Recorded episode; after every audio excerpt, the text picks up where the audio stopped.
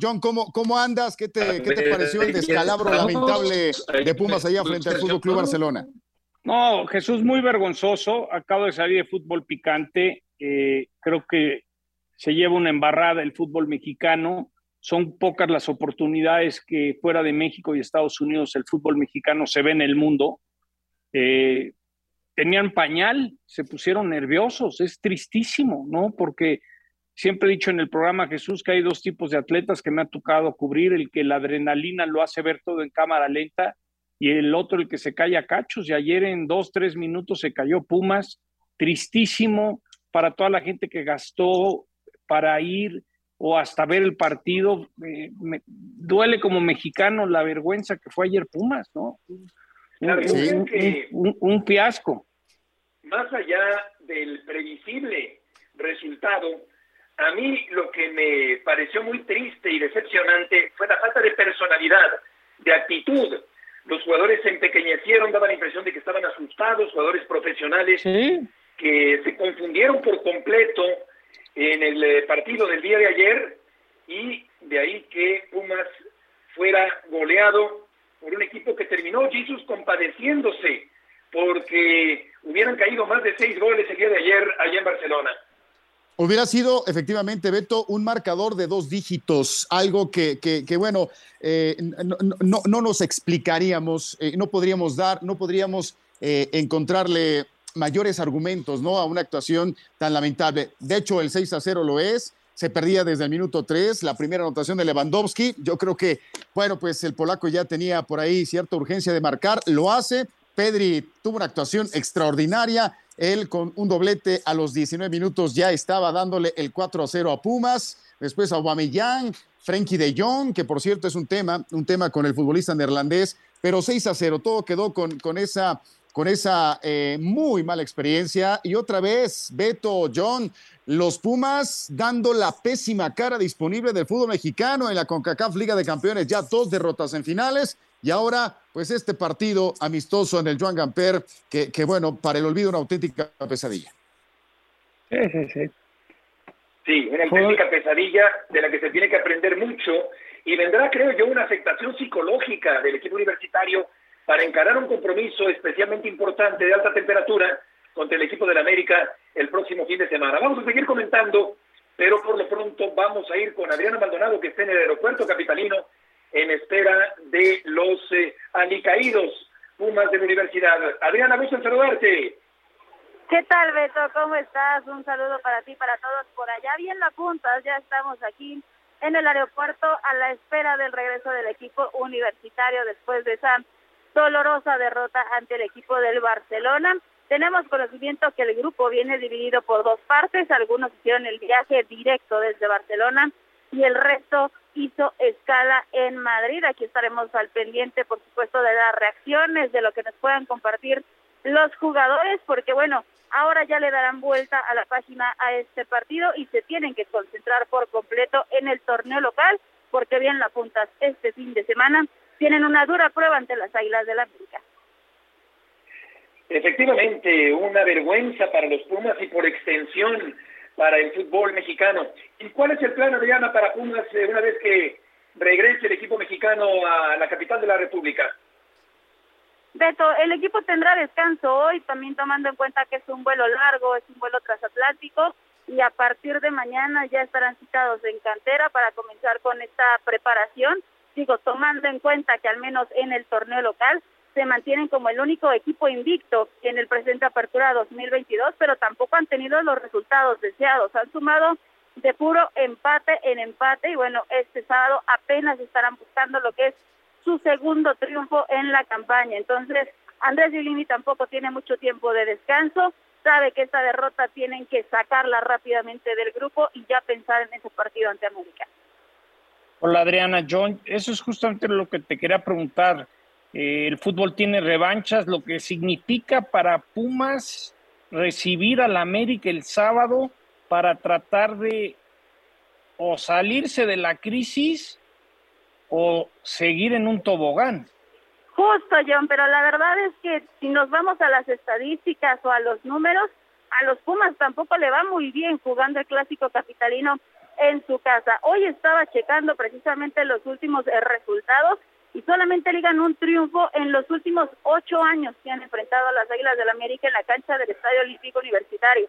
Entonces, no hay mucho tiempo de descanso, tendrán tiempo de preparación, sí, pero América ayer presentó una faceta de la cual no se había visto en este arranque de torneo y si bien los Pumas, insisto, mantienen el invicto en, en esta campaña, pues también han dejado ir puntos importantes ante rivales en los cuales se esperaba mucho más del cuadro universitario, caso como Mazatlán, eh, caso también como Tijuana, que tuvieron ahí la visita de estos equipos en CEU, así es que tendrán que rápidamente preparar este partido y tratar de romper ya con, con esas estadísticas en contra que han tenido de los últimos enfrentamientos.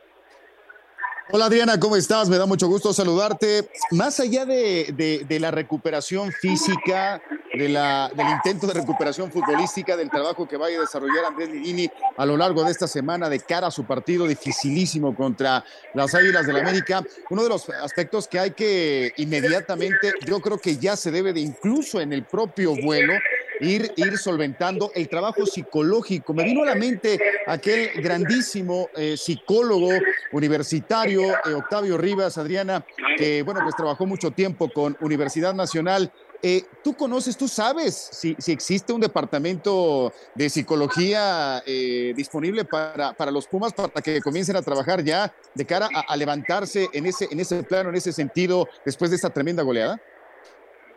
Sí, claro, evidentemente es un trabajo en equipo, estarán ahí también teniendo algunas eh, consultas con la parte psicológica porque son varios temas los que ha pecado el equipo universitario. Sí es una derrota que a lo mejor muchos apuntaban en esta visita que tenían en Barcelona. Tal vez el marcador abultado es algo que pueda pesar en el plantel, incluso les comento que se han mantenido con mucho hermetismo, no compartiendo mucha información sobre el tema de los vuelos. Fue complicado también indagar al respecto y sabemos que los jugadores no traen el mejor ánimo después de esa exhibición que tuvieron en su visita por el viejo continente, pero insisto, si es un trabajo que se tiene que trabajar en todos los sentidos. También mencionas el tema físico, el desgaste del viaje, el tema por ahí de Jorge Rubalcaba que intentaba incluso el jugador por eso sus ganas de jugar ante el Barcelona jugar infiltrado y al final el cuerpo técnico dijo no te voy a arriesgar, tienes una lesión muy complicada en el tobillo, ya te perdimos un par de jornadas en la Liga MX y no quieren seguir perdiendo a este jugador de cara a lo que se viene en el torneo.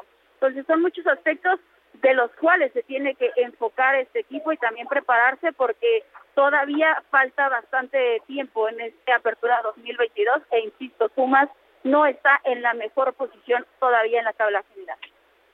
Adriana, muchas gracias por la información. Muchas gracias, Beto. Un fuerte abrazo para todos. Igualmente, buenas tardes. Buena pregunta la de Jesus eh, John, porque efectivamente el aspecto psicológico es en lo que hay que trabajar, aparte del futbolístico, porque la derrota fue traumática, sangre de atole, muy poca personalidad, terapia necesaria, porque lo más alarmante de todo, John, es que los Pumas salieron derrotados. O sea, se dieron por vencidos desde antes de arrancar el partido. Por consiguiente, recibieron seis goles de uno de los mejores equipos del mundo. Eh, a ver, eh, eh, lo, pongo como un ejemplo en otros deportes que me toca cubrir, como cuando un golfista por primera vez juega el Masters y los primeros seis hoyos no siente las manos y está tan presionado que cuando ya se le quitó la presión, pues ya lo hizo tan mal que ya no hay nada que hacer. O el tenista que por primera vez sale a la cancha principal con la posibilidad de jugar un Wimbledon y para pues, para cuando ya se le quitaron los nervios, ya perdió los primeros dos sets 6-0, 6-0, ya no hay nada que hacer. Yo así veo a Pumas que se acalambró, le ganó la presión, el escenario en conjunto. Y en ese momento, cuando llama, y eso que estoy seguro que al medio tiempo el Barcelona le bajó los decibeles, dijo, a ver, ya fue suficiente, hicimos, porque si hubieran querido meter 10, meten 10, ¿eh? Sin duda, sin duda. Sí, efectivamente. Yo creo que es una derrota que va a dejar marcada a esta generación de jugadores universitarios. Se van a reponer, desde luego, seguirán adelante con su carrera. Pero para mí lo más triste fue la pobre actitud, la poca presencia de ánimo, Jesus, el día de ayer en el Campo Nuevo de Barcelona.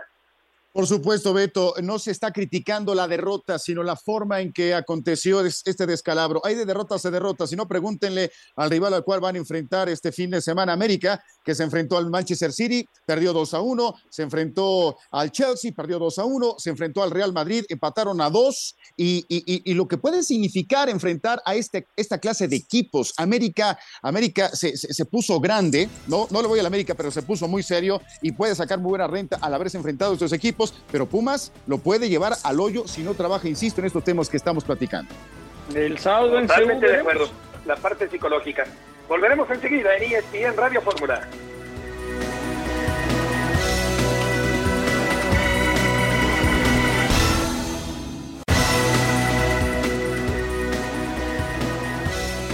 De regreso en esta tarde en ESPN Radio Fórmula esta pudiera ser, Jesús, la peor historia, la peor exhibición en la historia de un equipo mexicano en el extranjero. Eso por una parte. Por otra, ¿qué tanto lo que vimos ayer, conexión directa con el mediocre sistema de competencia del fútbol mexicano, tiene que ver con esto que, que vimos ayer, que fue penoso en la cancha de Barcelona? Mira, eh, Beto, eh, eh, John, definitivamente el, el, hecho de que un rival que representa nuestra liga eh, y, con una actuación tan, tan vergonzosa, eh, venga el comparativo directo entre la competencia en España, donde juega el Fútbol Club Barcelona, y la Liga MX, donde juegan los Pumas de la Universidad. Creo que sí hay una, una distancia importante, pero no la astronómica del, del 6 a 0. Con todo respeto, nos hemos enfrentado a rivales como el Atlético de Madrid, han estado presentes acá en México, eh, incluso en partidos de pretemporada, allá en los Estados Unidos creo que no estamos tan mal, creo que, creo que no estamos de verdad en, lo más profundo. Sí, nos falta muchísimo, pero, pero sí tenemos que, hacer una reflexión de que si somos invitados para esta clase de encuentros, debemos de prepararnos, debemos de ser mucho más serios. Y en el caso de Pumas, creo que no se ha puesto lo suficientemente serio en el plano internacional. Perdón, no tengo nada en contra del equipo de la máxima casa de estudios del país. Al contrario, tengo afecto, pero, pero así no se representa el fútbol mexicano. Perdón, Pumas lo ha hecho muy mal. Yo insisto que, que tenemos pocas ventanas para dar a conocer nuestro fútbol fuera de México y Estados Unidos y, y no se supo aprovechar. Entonces sí se lleva una embarrada el fútbol mexicano. Es, no sé si les pasó, no sé si les pasó a ustedes, pero yo prendí el televisor y puse la puse atención y cuando ya me iba a sentar a ver, ya iba perdiendo Pumas. Dices, ¿qué es esto? Qué vergonzoso. Y otro tras otro, pareciera como cuando ibas a un partido en la primaria o en la secundaria contra un super equipo, que, que cuando menos pensando ya ibas perdiendo 5-0, pero este era Pumas en Barcelona. No, no, vergonzoso ver cómo la presión sucumbió eh, desde un principio al equipo mexicano. Es tristísimo, vergonzoso. Ya, ¿qué, más podemos decir que eso, no? Exacto, totalmente de acuerdo. Dio pena ver a un equipo tan pasmado y tan temeroso en la cancha de Barcelona el día de ayer. Tema de competencia que efectivamente fomenta la mediocridad en el fútbol mexicano y que forma parte de esta problemática también que ayer desembocó con seis agujeros en la portería universitaria. Y por otra parte vamos con el asunto del Guadalajara, cadena en capilla. Jesús Bernal, gusto en saludarte. Saludos Beto, compañeros, muy buena tarde. Pues eh, sí, el, técnico del Guadalajara no atraviesa sus mejores horas en el equipo, siete partidos sin conseguir la victoria en este arranque de certamen y tiene como rival al Atlas el próximo fin de semana en una edición más del clásico tapatío. Por ahora todo sigue tranquilo.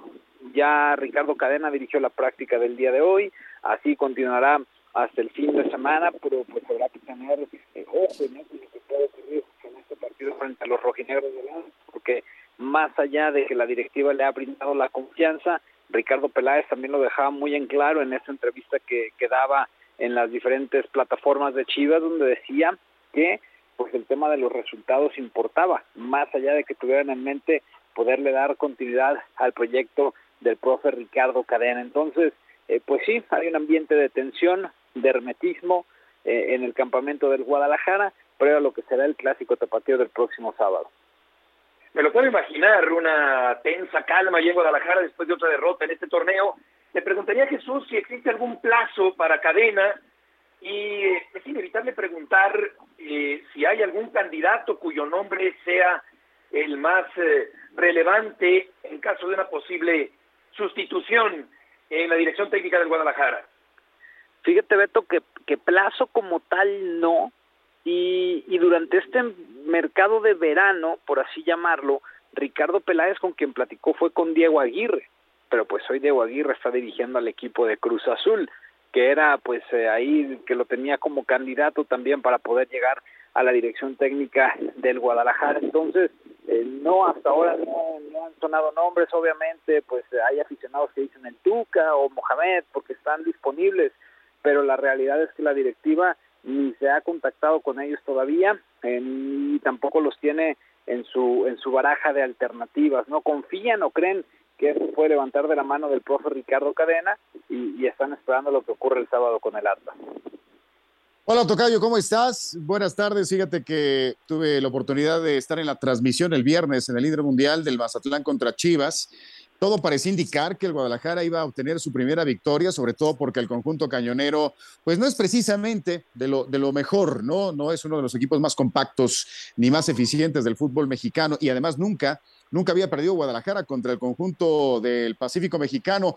Vi eh, a, un conjunto, este, sin idea, sinceramente. Mira, el nene eh, Beltrán eh, haciendo lo que podía en el medio campo, el Oso González expulsado en el complemento, un Alexis Vega que está solo, solo, solo tratando de, hacer algo al frente. Saldívar, pues falló el penal, después estuvo atento para contrarrematar. Y, y la defensa, eh, Alan Mozo sigue sin mostrar su talento, sigue sin mostrar su capacidad, esa que la llevó al equipo de la Perla Tapatía. ¿Qué pasa en la cabeza de los futbolistas del Guadalajara, Tocayo? Saludos, eh, Tocayo, buena tarde. Fíjate que es un tema también que la directiva ha evaluado, ¿no? Y considera que hay jugadores que evidentemente están por debajo de, del expectativo, por debajo del nivel que, que ellos podrían eh, pensar que deberían de otorgar dentro de, del terreno de juego. Y justo uno de ellos es Alan Mozo, a quien el profe Ricardo Cadena pues lo dejó en banca durante cuatro jornadas porque no lo veía todavía con esa capacidad de asumir el, el rol del carrilero derecho del equipo de Chivas. Después del, del, enfrentamiento ante León se ha ganado esa titularidad, pero sí ha quedado por debajo de la expectativa que existía eh, con respecto al, al, fichaje que se hizo por él. Del resto, pues eh, la respuesta está en, en, los movimientos que luego hace el profe Cadena en la alineación, ¿no? Si pone el Piojo Alvarado, entonces luego lo quita y pone a Pérez Buquet, y entonces luego aparece Saldívar, luego no está Saldívar, juega con el Tepa González, y así se la pasa, haciendo movimientos, tratando de encontrar, porque hay jugadores que evidentemente no le han respondido tampoco dentro de la cancha. Entonces, eh, lo decía también Peláez en la entrevista, pues es una responsabilidad compartida, porque hay jugadores que no han estado a la altura deportiva. Jesús, muchas gracias por la información. Buenas tardes. Buenas tardes. El Guadalajara fue de menos a más en el torneo anterior y nomás no acaba de carburar, no acaba de arrancar en este torneo. Vamos a escuchar a Ricardo Cadena, el eh, técnico del equipo del Guadalajara, esto decía al final del partido frente al equipo de Mazatlán, donde el Guadalajara sufrió otra derrota. Es complicado para mí porque todo lo que pueda decir hoy puede ser una excusa y no la tengo. La verdad es que no tengo excusas. Hemos tenido un mal arranque, muy mal torneo, inicio. Y del otro, pues que me preguntas, la segunda pregunta, pues yo creo que más bien es para, para nuestra directiva. Yo de mi parte, eh, es, hoy en este momento estoy, estoy dolido, estoy muy dolido, muy, muy, muy triste, por supuesto, por no, por no conseguir el objetivo que, teníamos en este compromiso. Pero bueno, eh, acabo de hablar con el grupo, con los muchachos y decirles que no podemos escondernos, no podemos escondernos, esa es la realidad. Eh, no voy a, esconderme porque el tema está ahí, soy realista, el tema está ahí, el problema lo tenemos y no me voy a esconder. Eh, la pregunta, pues más bien creo que podría responder a la directiva. En eh, el podcast de Fútbol de Altura de ESPN platicábamos, eh, John, con Roberto Gómez Junco acerca de la declaración de Arturo Elías Ayub, que dejó entrever como que deslizó una idea para Mauri Vergara de contratar extranjeros, lo cual rompería la eh, idea mexicana de puros jugadores nacionales del equipo del Guadalajara. Y llegábamos a la conclusión de que se requiere no cambiar esa filosofía, esa identidad, sino más bien buscar eh, que surjan buenos futbolistas mexicanos que hagan del Guadalajara un plantel competitivo, porque hace mucho tiempo, John, que el Guadalajara dejó de ser el máximo surtidor de talento para la selección mexicana de fútbol. Sí, y a Mauri por respeto a su padre tiene que mantener que solo mexicanos. Yo siempre he dicho que hay que atacar, eh, el mundo ha cambiado, yo tengo doble nacionalidad, americana y mexicana, ve y busca chavos de preparatorias, de universidades en Estados Unidos, creo que ahí hay una gran oportunidad. Creo que en Jalisco, en Guadalajara van a tener el reto cuando Atlas, eh, Orlegui le está invirtiendo una fortuna en sacar talentos de Guadalajara, del estado de Jalisco, va a ser la competencia. Yo creo que el camino para el Guadalajara es traerse a Joe Méndez de Milwaukee o Peter Vargas de Chicago que tengan nacionalidad eh, México-norteamericana. Yo veo por ahí el camino, Beto, porque el joven que va a la universidad allá está mejor alimentado, mejor preparado, mejor educado. Es decir, yo siento que por allá, así como también pienso que la selección mexicana va a acabar buscando jugadores de ese, de ese corte, ¿eh? Claro, por lo pronto yo creo que, el Guadalajara debe mantener, eh, Jesus, la, la costumbre, la tradición de jugar con puros mexicanos. Estoy completamente de acuerdo contigo, eh, Beto. Eh, por supuesto que está la opción que comenta John Sutcliffe, me, me, parece que, que, sí, es una de las alternativas, pero yo creo que mucho tiene que ver que el futbolista ya dejó de, de sentir ese orgullo, esa identidad esa responsabilidad de vestir una playera de tanto peso como el Guadalajara.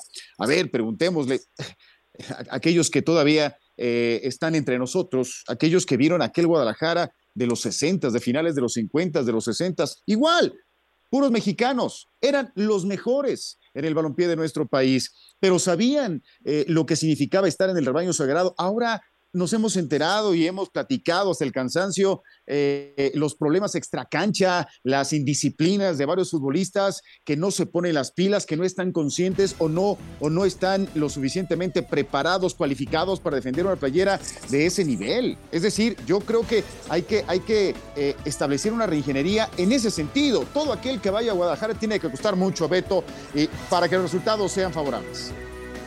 Volveremos enseguida en Radio Fórmula.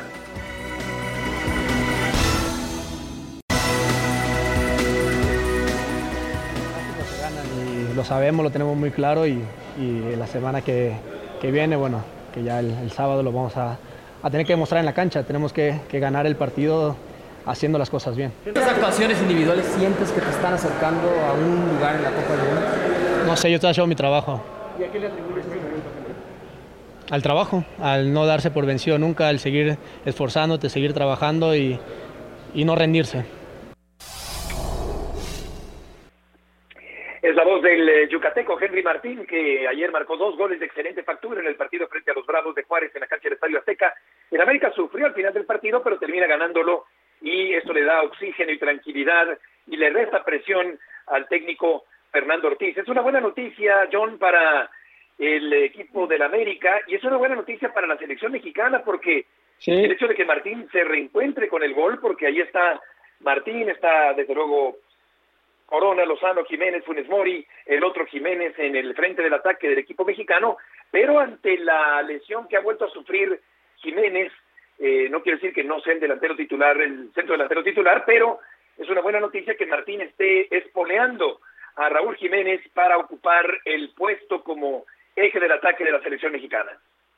Sí, Beto, Jesus, yo creo que ahorita entre el Chaquito y Henry Martin debe de haber una ardua competencia para ver quién se queda con ese lugar para ir a ir a Qatar. Ayer fui a la Azteca, por cierto, felicidades porque llovió impresionante y la cancha aguantó como nunca había visto que aguantara. Tuve la oportunidad de platicar brevemente antes de comenzar el partido con Henry Martin. Está muy motivado, Beto.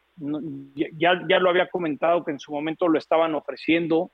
Eh, Henry creo que estaba con medio pie en Guadalajara, justo cuando se lesiona Roger Martínez, paran esta negociación. Creo que hoy lo que le hace falta a Chivas un Henry Martín y lo que está dando Henry para el América me da gusto. Henry ha tenido problemas personales con su hermano, eh, muchas cosas que en su momento fueron muy duras y me da gusto. Y sobre todo, Beto, lo que he aprendido de ti en los toros, cuando me dices, John, ve la técnica tan diferente de los españoles. Bueno, ayer vi gran técnica de Henry Martin que a veces no vemos en el fútbol mexicano. El remate de cabeza, el segundo gol, Jesus, la manera de meter esos dos goles, Beto, fue ahora sí que con gran técnica, como un buen torero.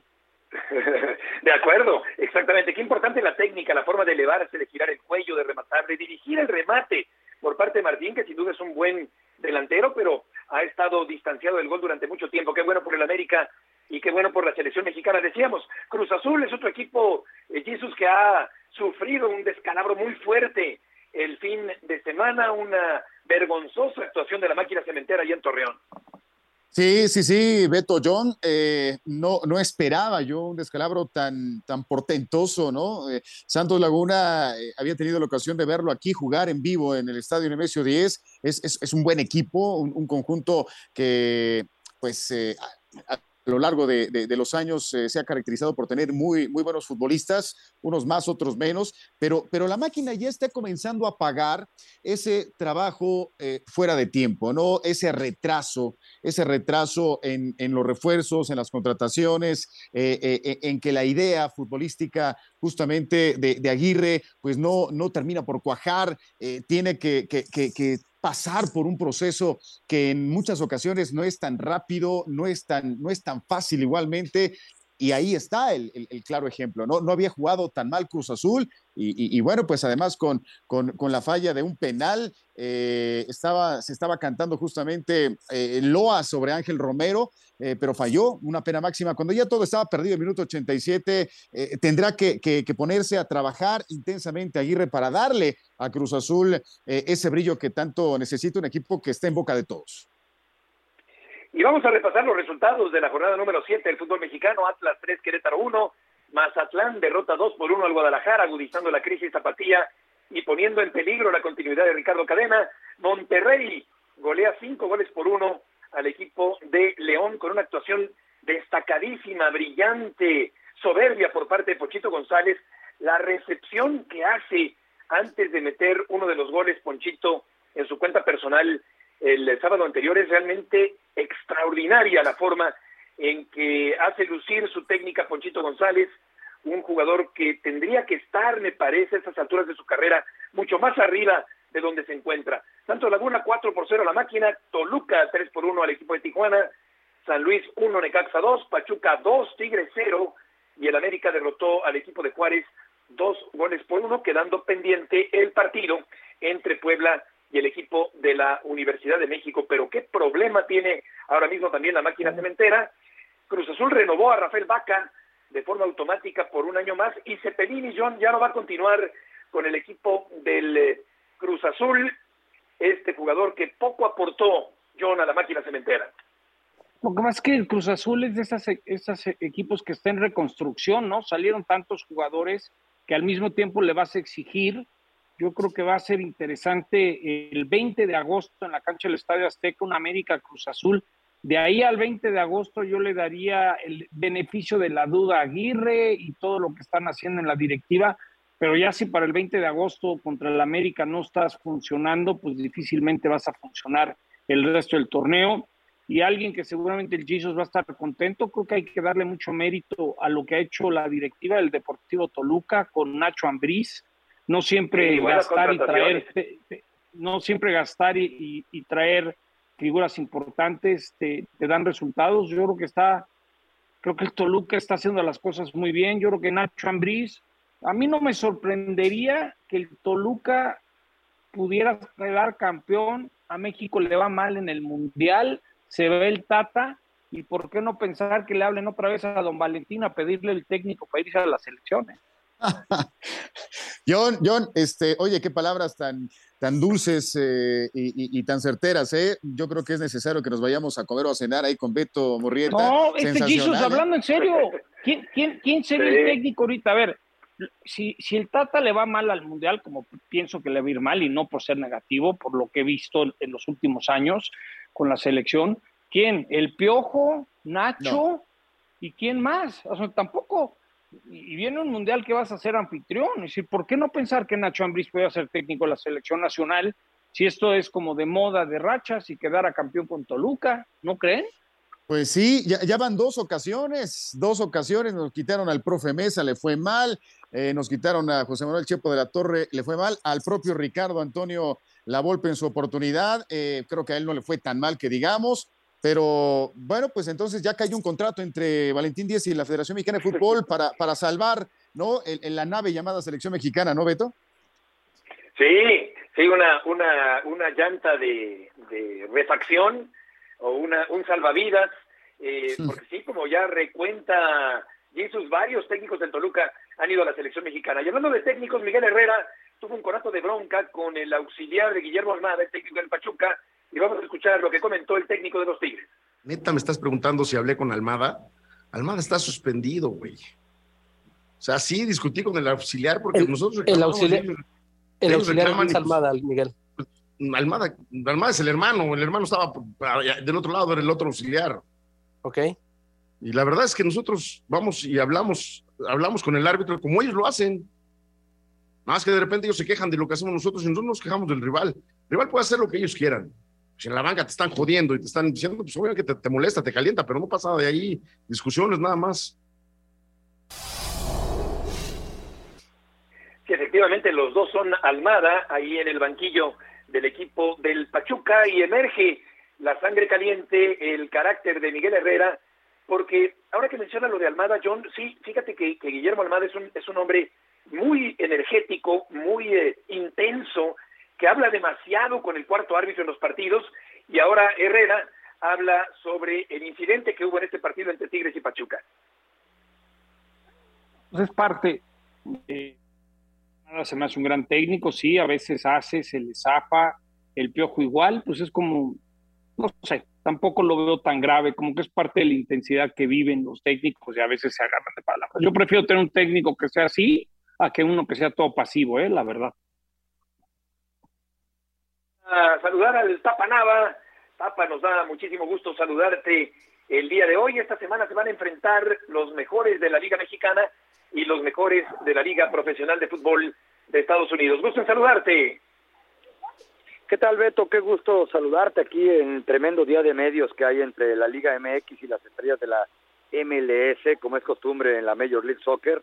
Todo organizado perfectamente, los accesos, las horas de entrenamiento, y sobre todo la motivación por dar un buen espectáculo. Hace apenas unos minutos platicaba con Carlos Vela, con Javier Hernández y dicen, si no fuera por la organización, el nivel y lo que vino alrededor de la MLS, probablemente ya no estaríamos aquí, ¿no? Es una liga que como algunos de los futbolistas latinos o incluso europeos que juegan acá, quizá está poco valorada con el nivel.